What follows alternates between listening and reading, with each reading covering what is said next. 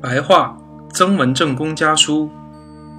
咸丰五年四月二十日，至朱棣，数营中急需人才。承温元纪四位贤弟左右。我于十六日在南康府接到父亲手谕以及承元两位弟弟季泽儿的信，是刘一送来的。二十日接到承帝一封信。是林福秀由县里送来，知悉一切。我于十三日从吴城进扎南康，水师右营、后营、响道营，于十三日进扎青山。十九日，敌人带炮船五六十号、小划船一百六十号前来扑营，激战了两个小时，不分胜负。敌人又以小划二十多号从山后冲了出来。袭击我老营，老营战船已经全部出队，只有坐船水手几个以及雇佣民船水手都逃上岸去。各战船哨官见这船已丢失，便慌乱起来，以至于吃了败仗。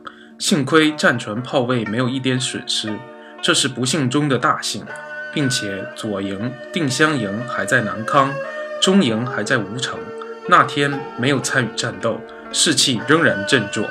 现在六营三千人同停靠在南康，与陆永平江营三千人互相依护，或者还可迅速振兴军威。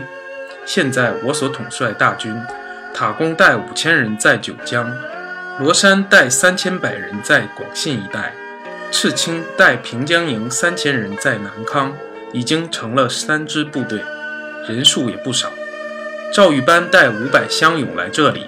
如果单独成一支部队，不能够自立；如果依附塔军、依附罗军，那离我这里还隔几百里；如果依附平江营，那么气类不合，而且近来口粮实在难以接济。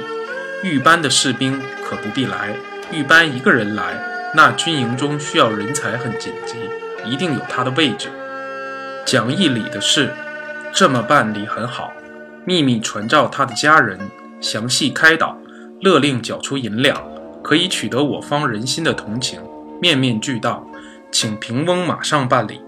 假使探离而得珠，就是轻轻着笔也可以快办。这边自从水师小败以后，急需多置办小划船去战胜敌人，但缺乏能管理带领小划船的人。如果有实实在在可以带领小划船的人，打仗时并不靠他冲阵。只要打仗时在江边船出船入，弄得敌人晕头转向，以助长我水师的声势，便是大有益处。